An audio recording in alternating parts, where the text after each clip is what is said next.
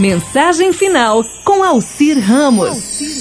O passarinho. É isso mesmo. Numa cidade do interior havia um camarada muito inteligente.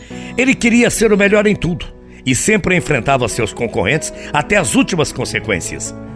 Ficou sabendo que existia um ancião que era o melhor dos melhores. Ficou muito irado, irritado e resolveu colocá-lo à prova. Para tal, precisava ir até uma colina onde o ancião morava. No caminho, ele ia pensando em como fazer para que o ancião pudesse cair em contradição e reconhecer que ele, o cara, era o melhor da cidade, melhor que o ancião. Veio-lhe a ideia. Armou uma armadilha na floresta e pegou um passarinho. Ficou muito feliz, pois, como aquele passarinho, ele com certeza ia ganhar a disputa daquele ancião. Pensava ele: eu vou perguntar para esse velho se o passarinho que trago nas mãos está vivo ou está morto. Se ele disser que está vivo, eu vou apertar o passarinho até o passarinho morrer. Se ele disser que o passarinho está morto, aí eu vou soltar o passarinho e vou acabar com esse velho.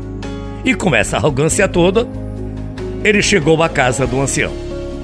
Jovem foi recebido com muita atenção, por, com muita educação por aquele senhor, já de cabelos grisalhos e com ar de cansaço.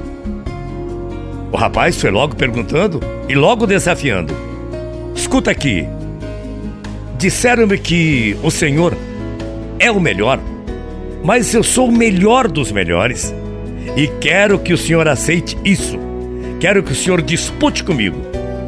Quero também ver se o senhor é bom mesmo, como todo mundo anda falando na cidade.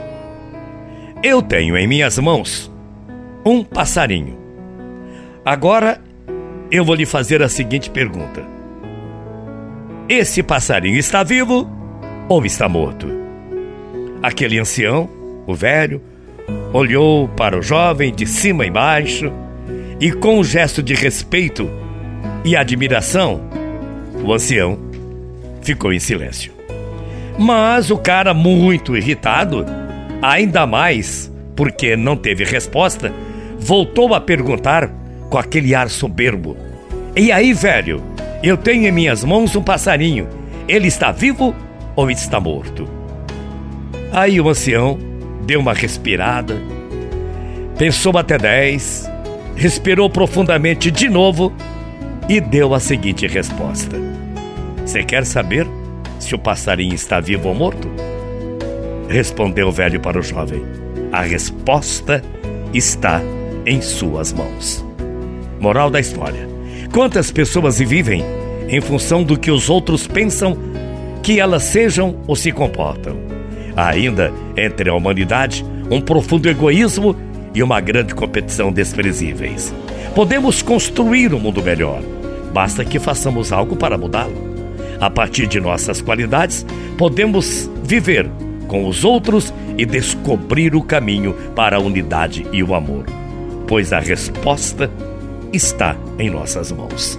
Bom dia, até amanhã, morrendo de saudades. Tchau, feia.